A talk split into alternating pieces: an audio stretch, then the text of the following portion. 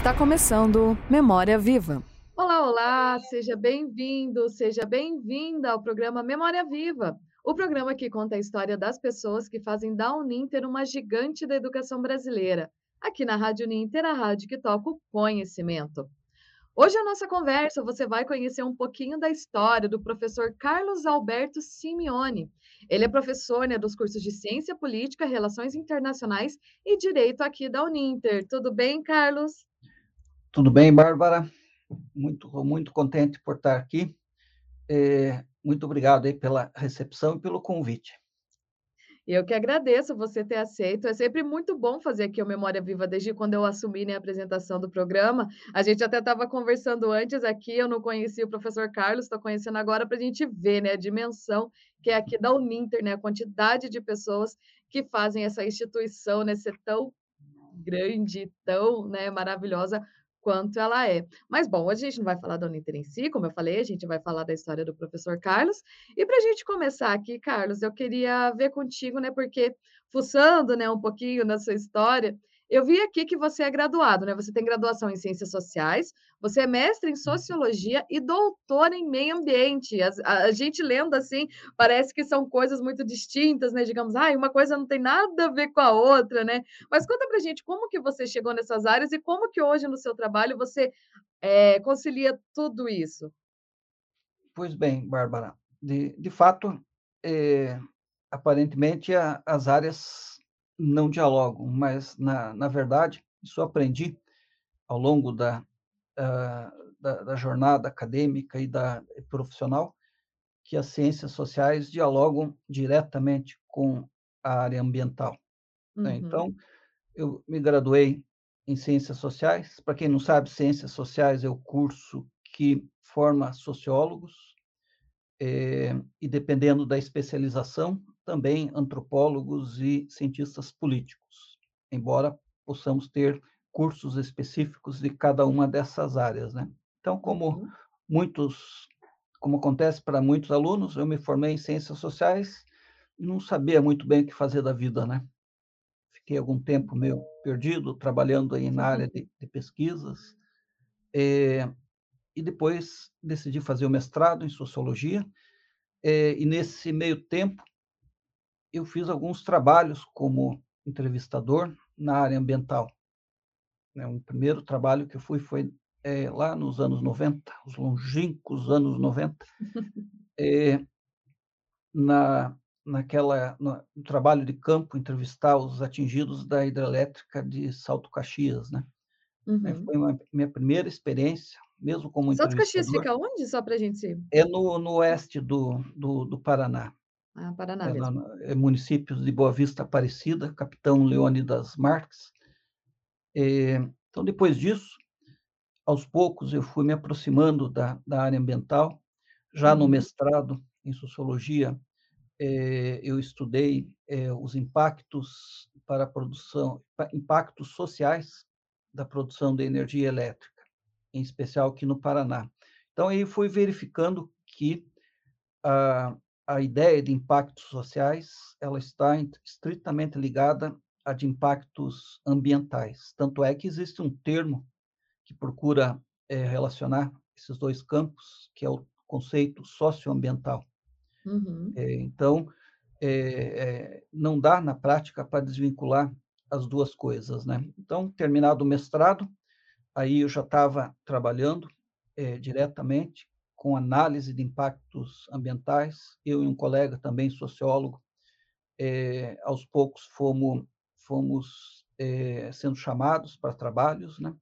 É, então a, a, a, sociologia ela se transformou numa área de pesquisa socioambiental e isso que motivou fazer o doutorado interdisciplinar que se chama meio ambiente e desenvolvimento, já procurando relacionar essas áreas, né? Então, a área de ciências humanas, ela, ela tem essa característica, ela permite para algumas áreas, é, sociologia, antropologia, mesmo a ciência política, é, é, um trabalho efetivo, é, inclusive podendo montar empresas, né? Eu e meu sócio depois montamos uhum. uma pequena empresa para facilitar essa inserção é, no campo profissional. Né? Então, além de professor, eu também tenho essa atuação como consultor socioambiental. Muito bem, Carlos, perfeito. E realmente faz todo sentido isso que você falou, né? Um exemplo é para nós aqui do Sul, né? Com essa questão das chuvas, né? Não chove, daí a gente tem que viver em racionamento, ainda mais no meio de uma pandemia, e, né, onde uma das coisas que a gente tem que fazer muito é lavar as mãos, e a gente sabe o quanto isso, né, é a, a, a problemática, né, no meio social de tudo isso faz todo sentido e com certeza você deve ter visto ao longo da sua carreira, né? Teve muitos casos assim, teve alguma coisa muito marcante que você já tenha visto quanto a essa questão de meio ambiente e o meio social, assim?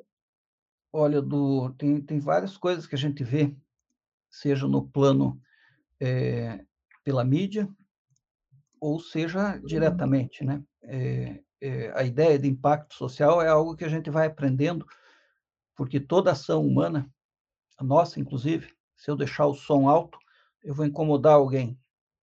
Né? Se, é, se eu decidir fazer alguma coisa na minha própria casa sem levar em consideração os vizinhos, eu posso criar problema para eles. Né? Então, é, no plano de obras em geral, de estruturas que toda a sociedade tem e deve ter, é, sempre vai resultar em algum impacto, impacto positivo ou negativo. Né? Então, é, isso é um aprendizado, porque normalmente nós somos direcionados em nossa vida, é, é uma questão meio narcisista, né? Pensar somente é, nos nossos planos, na nossa alegria, né? no, no nosso prazer, sem pensar que vivemos em comunidade é, e que é, a vida com os demais deve ser mediada por uma certa, certa cautela, né? Então, uhum é, na área ambiental ou socioambiental, esse tipo de raciocínio, de reflexão ou de princípio, ele é fundamental. É, então, veja, na, nos trabalhos que a gente faz, geralmente nós verificamos conflitos. Tudo bem que os empreendimentos têm validade, os empreendimentos vários aí que uma sociedade moderna tem que ter, eles são é, necessários, na maioria das vezes. Agora, eles sempre geram conflitos, tensão, pelo menos, né? Uhum. Desde o primeiro trabalho é, que eu comentei aqui, a gente já viu como que é, determinadas comunidades ou indivíduos ou famílias estavam vivendo tranquilamente, de repente chega a notícia de que eles ou terão que se mudar, ou terão que vender as terras ao preço que o, o, o empreendedor oferece. Se eles se mudarem, como é que fica aquela coisa da comunidade, né? Eles nasceram num certo lugar, é, vivem perto de parentes, de amigos, e agora? Cada um vai para um lado, como é que vai ficar? Mesmo que indenize, é, você desestrutura é, aquela comunidade. Então, veja que isso pode ser muito profundo em, em, em comunidades tradicionais, é, imagine uma sociedade de quilombolas, de indígenas uhum. ou de ribeirinhos, é, cujo sentido da vida está estritamente ligado à sua comunidade, né? É, então, os vários empreendimentos, eles sempre geram essa tensão. Mesmo que o empreendimento não ocorra, a simples notícia de que pode ou não é, ocorrer, isso gera tensão. Então, é, você perguntou alguma coisa que eu já verifiquei, né? Eu lembro de uma situação lá no interior de Minas, que era exatamente essa, no empreendimento, estava 30 anos para ocorrer, mas nunca ocorria. Diversas equipes iam a campo, entrevistavam as famílias, né, as mesmas perguntas sempre, porque era uma hora um empreendedor, outra hora uhum. outro, e aquelas famílias ficavam naquela tensão, né? E agora? Será que nós construímos uma casa nova? Será que nós compramos mais terra, porque daqui a um ano pode ser que mude tudo. Ou então, será que vão nos indenizar de uma forma satisfatória? Né? Então, veja como isso é delicado. Né? Mesmo que o empreendimento não ocorra, somente a comunicação disso gera especulação imobiliária, chega alguém que tem informação privilegiada, compra as terras a preço de banana, depois comercializa, né? É, sem contar algo que eu gosto muito, que esses trabalhos permitem é, perambular pelo Brasil, né? Eu gosto muito de ir para regiões remotas, sociedades simples. Eu não sou daquele turista que quer ir para os pontos de turismo tradicionais. Eu fujo disso. Né? Se eu for para o Rio de Janeiro, não é no Cristo Redentor que eu vou, é para outros lugares. Se eu for para Paris, não é na Torre Eiffel. Eu quero ir. Posso até dar uma passada para conhecer, mas uhum. o que eu uhum. gosto mesmo é daqueles lugares pouco conhecidos, aqueles que fogem do, do, do comum. Né? Então, esses trabalhos permitem é, que a gente conheça a fundo o Brasil profundo, né? digamos assim. E já cheguei aí é, para Guiana, nosso vizinho pouco conhecido aí no norte, uhum. algumas regiões na, na, na, Argentina, meu sócio foi para Bolívia, né? Então, tudo isso é, ao lado de é, é, plano acadêmico, dar aula, é outro trabalho que eu tenho e que ajuda muito nas aulas, porque a gente tem experiência, né? É, conhecer não é somente teoria, não é somente é, ler um autor e passar para os, para os alunos. Né? Esses trabalhos permitem realmente é, é, algo a mais, né? que é a experiência, o empírico. Né? Perfeito, Carlos. Aproveitando então um gancho que você falou né, de trabalho, falou de alunos, queria saber como que você entrou no mundo da educação, né? Principalmente aqui na Uninter, porque o Carlos está aqui na Uninter faz, faz pouquinho tempo, né? É, né, Carlos? Algumas pequenas décadas, né? uhum. Conta pra gente como isso aconteceu na sua vida.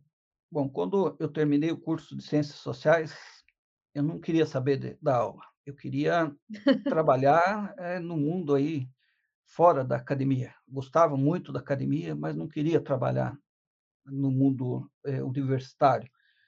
É, mas calhou que quando eu iniciei o, o mestrado, 1998, eh, tinha lá um anúncio para professor substituto na, na Universidade Federal do, do, do Paraná. Né? Para quem não sabe, professor substituto é um contrato temporário, um ou dois anos. Uhum. Eh, daí eu passei no concurso, enquanto fazia o mestrado, eh, dei aula. Foi a minha, minha primeira experiência como professor. E peguei o gosto, né? de tal forma que em 2001, já tinha terminado o, o mestrado, conhecia muita gente que dava aula, e uma colega que dava aula na Uninter, a Uninter recém-criada, meados de 2001, eh, o curso de Ciência Política tinha sido criado, era a primeira turma, e uma colega eh, que dava aula ficou doente, e ela me convidou para substituí-la né, no mês de outubro de 2001. Eu fui lá, eh, dei aula. Eh, no, em 2002, conforme novas turmas chegavam, precisava de mais professores, aí eu fui convidado para ser efetivado, né? Eu já tinha tido uma experiência no mês de outubro, né? Então, uhum. aquilo que foi ruim para minha colega, professora, ficou doente, acabou sendo uma grande sorte para mim, né? De é uma oportunidade, né? Que foi excelente, tanto é que estou até hoje aqui né, em 2002, então, fevereiro de 2002, fui convidado pela então coordenadora do curso de Ciência Política, Vilma Aguiar, é, para ser professor efetivo do curso de Ciência Política. Inicialmente Ciência Política, depois é, dei aula em vários cursos, não ao mesmo tempo, né, mas ao longo dessa jornada, curso de uhum. pedagogia, de secretariado executivo, eh, depois foi mais tarde foi criado o curso de relações internacionais, também me tornei professor efetivo. Eh, e mais recentemente, a partir de 2017, também no curso de, de direito. Então essa foi a, a minha jornada, né? Passando por inúmeros cursos, dando aula de várias disciplinas, né? ao, ao longo dessa jornada e tem sido uma experiência fantástica né, na, na, na, instituição, uma instituição que não há o que reclamar, acolhedora, né, sempre respeitando os professores, né, é, com espaço aí para liberdade, para exercer essa profissão. Muito bem. Carlos, você falou para a gente aqui que você tem, uh, que você faz um outro trabalho, né, uh, aqui fora da Uninter, né, que você tem um sócio nessa área de meio ambiente, e até antes você falou também que trabalha com correção de TCC, né? Sim. Queria saber como que você faz para conciliar tudo isso, assim, você consegue fazer tudo tranquilamente ou acaba sendo uma É. correria para você? É, na verdade, na na atualmente, nos últimos 5 anos, eh, na área ambiental, eu estou fazendo trabalhos mais simples, não estou viajando como viajava antes. É mais o meu sócio que está no batente. Faço alguma revisão de texto, né, alguma análise, e isso permite, porque se eu ti tivesse trabalhando tal qual trabalhava há anos atrás, realmente o dia tinha que ter, eh, 200 horas, né. Então não não teria como. Eh, o trabalho de correção de TCCs, eh, é para o curso de ciência política.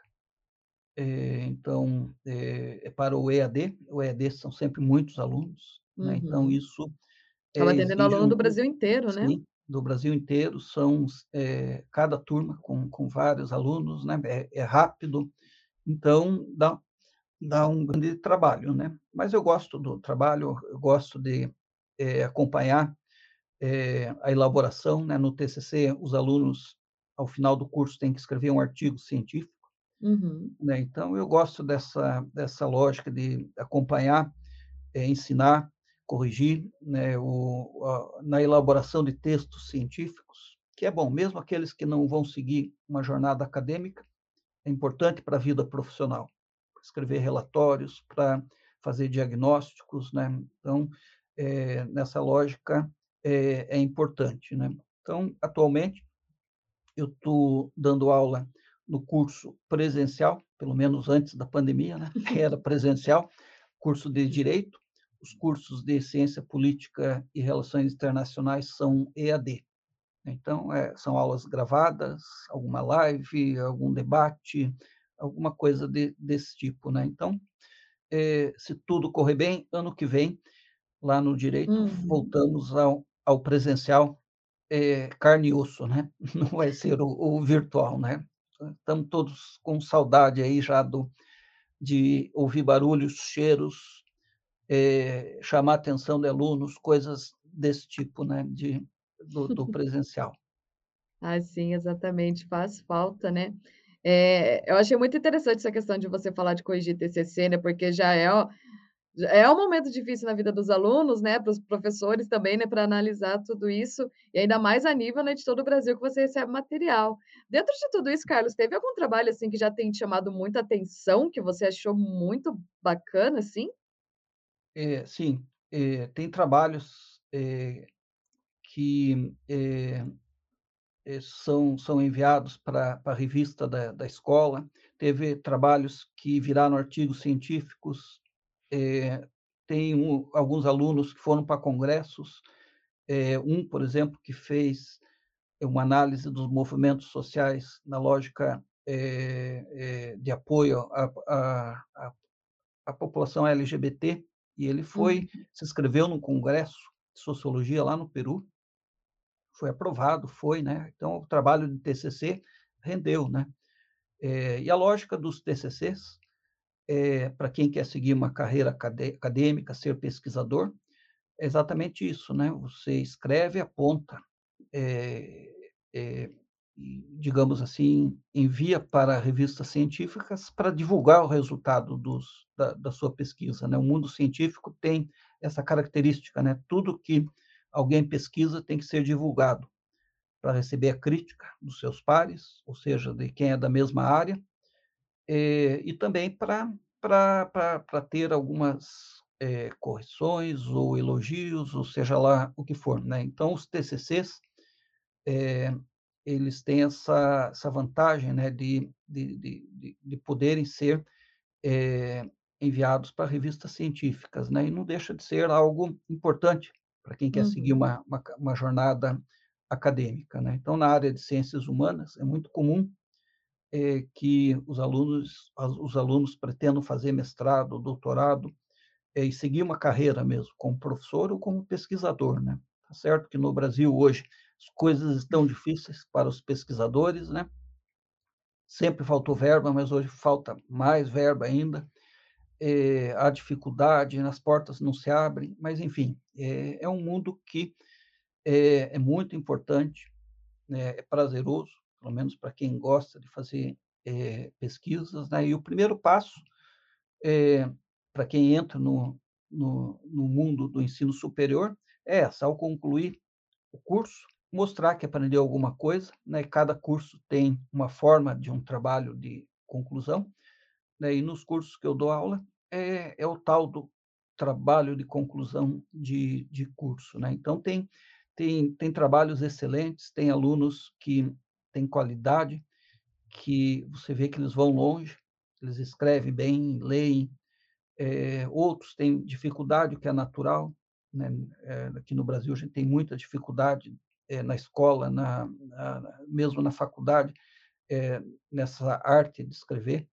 então, eu lembro que muitos alunos aí já fizeram excelentes trabalhos né, na área de ciência política, relacionando a comunicação política, análise sobre as eleições, por exemplo, de 2018, que fugiu a curva, uhum. é, sobre os movimentos sociais, como eu disse, sobre os partidos políticos. Né? É, alguns artigos é, estão aí nas revistas que a própria Uninter tem. Né? Se alguém ficar curioso, pode verificar, e cada escola tem a sua respectiva é, revista, onde muitos trabalhos de TCC, de vários cursos, viram artigos científicos. Né? Então, eu sugiro para que o ouvinte aí possa acessar, né, verificar como é que se faz um artigo científico, né, e pelo próprio tema, né, que às vezes pode chamar atenção. Muito bem, eu gostaria de mandar um abraço aqui para o Manuel Germano, Evandro Tozin, que estão acompanhando o nosso programa. Muito obrigada aqui por nos prestigiar hoje aqui na edição. E, Carlos, eu queria saber então de você. A gente comentou a partir do momento da sua vida, né, de quando você entrou na faculdade e até então, né, das coisas que você fez. Eu queria saber da sua vida antes. Você é de Curitiba mesmo e como como que é a sua história assim até esse ponto da sua vida? Sim, eu sou de é, um curitibano nato. é, é, a, a, minha família, é, a origem dela, tanto paterna quanto materna, é de um município vizinho, que Campina Grande do, do Sul, é, região metropolitana de, de Curitiba. Depois meus pais vieram para cá, migraram, como tantos outros, né? Então eu nasci aqui em Curitiba, em um bairro chamado Tingui, onde morei até os 16 anos. Hoje moro no bairro Boa Vista. É, é, os meus parentes, que ainda moram em Campina Grande do Sul, né? É, meus avós eram madeireiros, é, por parte de mãe, por parte de, de, de pai, agricultores. Então, desde criança, eu tive um contato muito próximo com áreas rurais. E até uhum. hoje é uma paixão, né? Então, apesar de ser um sociólogo, alguém que aparentemente não mexe com bichos e árvores e plantas, na verdade, eu sou um bicho do mato. Né? Todo final de semana, quase, eu vou para um sítio né, onde moraram meus avós, é onde minha mãe nasceu e viveu, e é, tenho criação lá de carneiros, de galinha, de peru, porcos, gosto muito de plantar árvores, adoro, né? Gosto de ficar no mato, às vezes saio perambular lá para uma área de matas. Essa região, para quem não conhece muito, é uma região de é, pinheiros, pinheiro araucária, aquela vegetação típica de é, é, Mata Atlântica, árvores uhum. como canelas, embuias, pinho-brabo e tantas outras, né? É, mata nativa, embora a ação humana aos poucos venha degradando, mas eu sou apaixonado por isso, né? Então, além da, dessa área, campo da sociologia, análise de impactos ambientais, eu tenho essa, essa paixão, né? Que é a vida rural, a vida. Uma hora estou na cidade, outra hora estou lá no, no mundo rural, né? É, mundo meio de, de colono mesmo, como era a, a minha, minha família. Né? Então, é, uh, aqui em Curitiba, é, eu, eu, estudei é, também no, no, ensino médio, no antigo Cefet. A gente faz escolhas erradas na vida, né? Então, antes de entrar na área de ciências humanas, também não sabia o que fazer da vida. Alguns amigos foram estudar no antigo Cefet, fazer o curso de eletrotécnica. Eu fui também, né? Meio no, no vácuo mas não não me ambientei, não era a minha praia. Né? Mas você então, chegou a concluir o curso? Ou... Eu, eu faltava algumas disciplinas. Quando uhum. eu estava é, quase concluído, eu passei no vestibular em Ciências Sociais. Cheguei a fazer um, um semestre é, juntamente o último ano de eletrotécnica é, e o primeiro semestre de ciências sociais. Mas aí eu vi que é, a escolha tinha sido errada, não era minha praia. Né? Tudo bem, eu via que alguns alunos aprendiam eletrotécnicas, disciplinas lá técnicas, brincando. E eu penava muito, penava, penava, penava. né? E depois, lá nas ciências sociais, era o contrário alguns colegas penavam, penavam, penavam, mas eu tirava de letra. Eu adorava o tipo de leitura, o tipo de discussões, a escrita. É, desde adolescente sempre gostei de ler literatura, jornais, uhum. é, o noticiário internacional. Depois fui pegando gosto também pela, pelo nacional quando adolescente. Então tudo isso facilitou bastante essa inserção nas ciências sociais. E deixei de lado a eletrotécnica, né? O que aproximou um pouco foi que no mestrado e no doutorado eu pesquisei os impactos ambientais e sociais de projetos ligados à energia elétrica. Né? Foi o máximo de aproximação lá da eletrotécnica, né? mas do campo técnico mesmo, eu, eu não fui feito para aquela área. Né? Outras pessoas tinham habilidade para, para tanto. Mas eu me encontrei no campo das ciências sociais né, na sociologia, na ciência política, uhum. na antropologia, são áreas que, que eu adoro, né, que eu gosto muito. Ah, não adianta, né, Carlos? Digamos assim, quem é bicho do mato, né? Não adianta, não é. adianta ir para outras áreas que não vai conseguir se ambientar, né? Sim, é. Porque mesmo pessoas que não gostam do campo, do mato, também iam sofrer muito, né? No, é, nessa coisa. Tem gente que vai lá para o sítio aí sofre com mosquito, sofre com o cheiro do, do, dos animais, né? É, e com isso e com aquilo. E se for no mato, fica com medo de cobra. E então você tem que descobrir aquilo que você gosta, aquilo que eu não sofro nem um pouco quando estou lá, né? Então, para mim é um prazer. E agora, cada um, cada um, né? Como diz o, o velho ditado, cada um tem o, os seus gostos, os seus prazeres, as suas alegrias, né? Cada um é, é, participa do mundo de alguma forma, né? E não é diferente para nós, né? Exatamente. Uhum. Carlos, eu queria, é, você falou, né, dessa questão de que você, né, disso dos animais que você costuma fazer quando está aqui na cidade. Eu queria saber mais um pouquinho sobre as suas áreas, assim, quando você não está trabalhando, né? Você é casado, tem filhos, tem, né, possui alguma ligação assim? O que mais você faz quando não está com esse tempo, né? É, lidando com os animais, né? Assim, com a natureza, que nem você falou, tem mais coisas é. assim? Bom, eu não, por opção de vida, eu não, não casei, não tenho filho. Uhum. É, acho que só esses dois aspectos já faz com que sobre um bom tempo, né? Você tinha perguntado antes como é que eu dava conta é, de trabalhos. Essa já é uma resposta, né? Não tenho filhos, nem netos, nem, nem casei. É, eu tenho um estilo de vida é, digamos assim, simples, não sou de, de não preciso de luxo, de, de, de gastos, então é, é, isso permite, né, com que o tempo seja seja é, maior uhum. do que a uhum. maioria da população que segue o roteiro comum da vida, né, que é casar, ter filhos, que é bom, né, não acho não acho ruim, apenas é, é uma opção de vida essa, né? É, então, o, o, outros, é, outros prazeres, pelo menos pré-pandemia, né? que era viajar, ir para a praia, sair com, com os amigos. Né? A gente tinha um grupo de amigos com o qual, por vários anos, a gente ia para a praia, ficava algumas semanas, viajava, né? Então, é, esses prazeres comuns, normais. Gosto muito de, de música, de rock, MPB, em especial aquelas lá dos anos 60, 70, 80.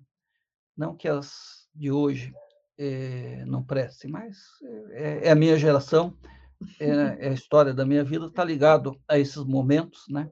É, é, tenho uma, uma rádio própria aqui para ouvir músicas, né? Ter milhares de músicas de ouvir.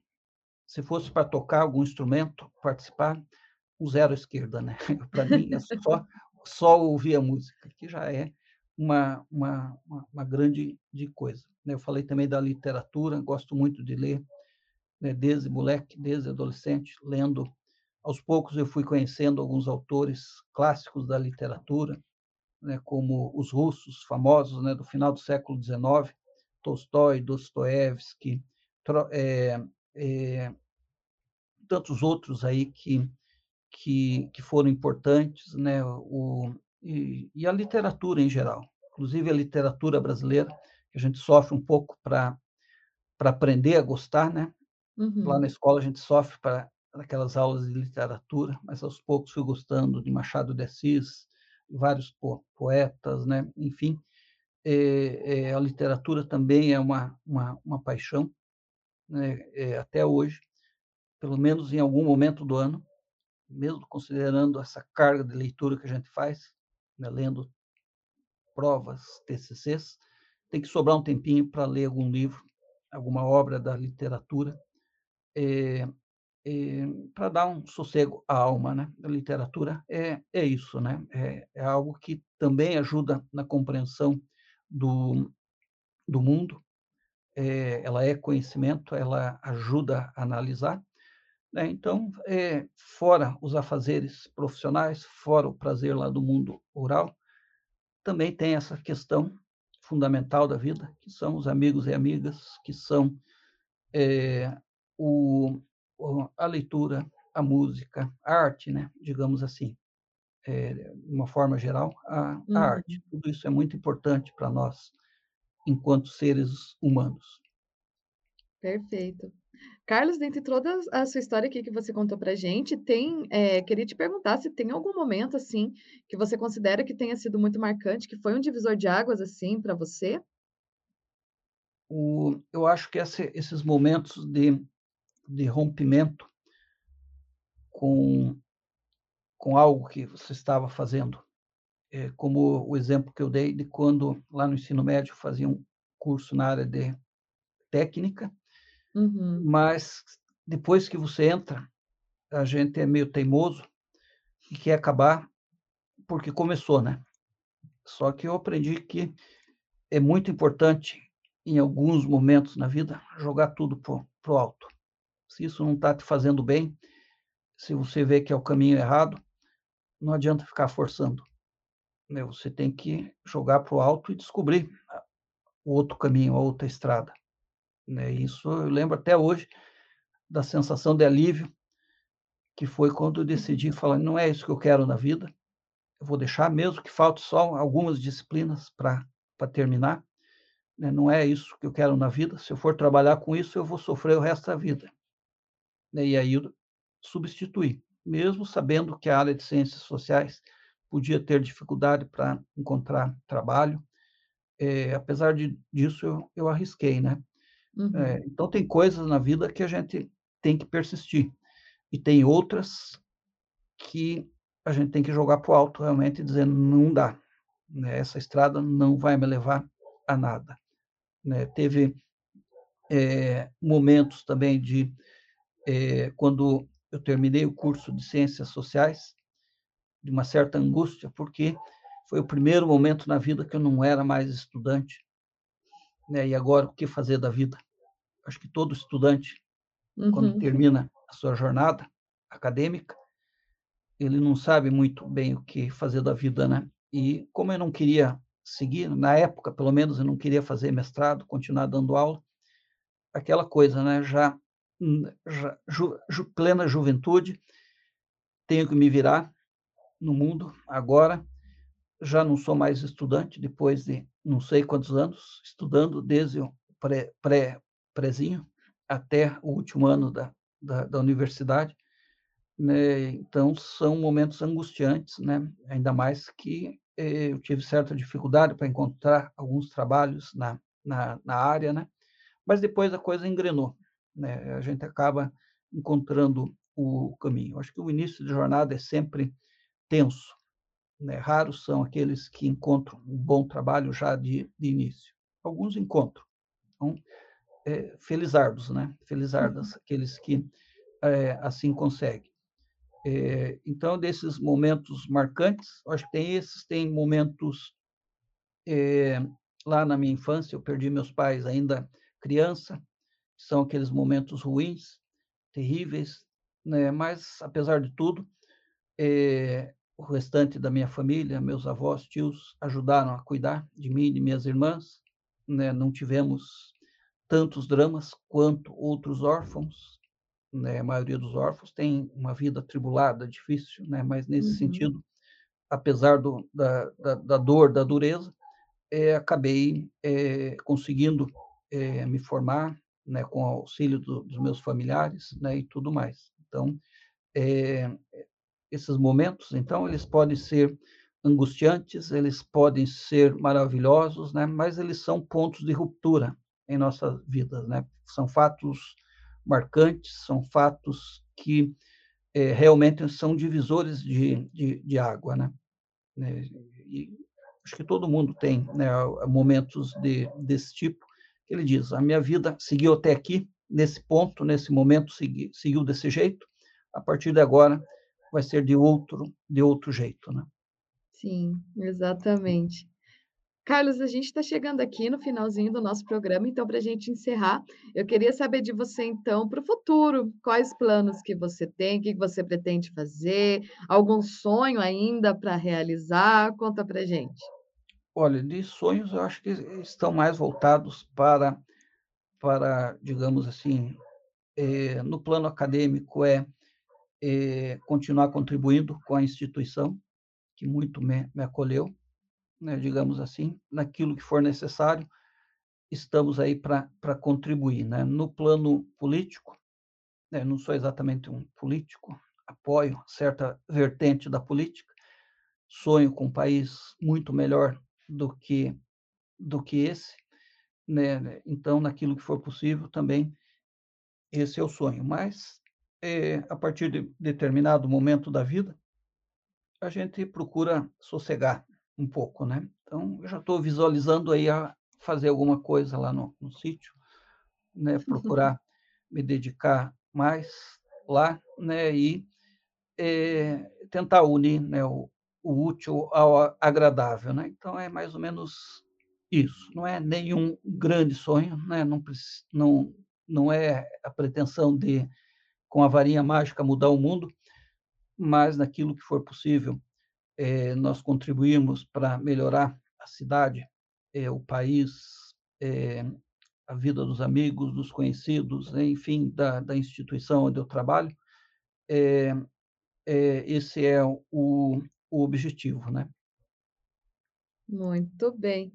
Carlos, olha, mais uma vez gostaria de agradecer aqui a sua presença. Foi um prazer conhecê-lo, viu? Muito obrigada por ceder esses minutinhos Eu aqui e participar do Memória Viva de hoje. Muito obrigado, Bárbara. Eu agradeço a você, aqueles que nos, estão no, nos ouvindo.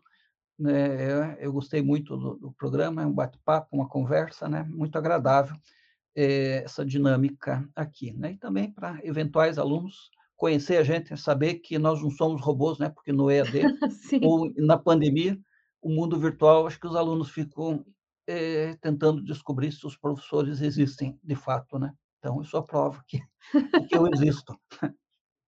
Exatamente, atrás da telinha, gente, lá do que vocês assistem, sim, existe o é. professor, ele é uma pessoa, né?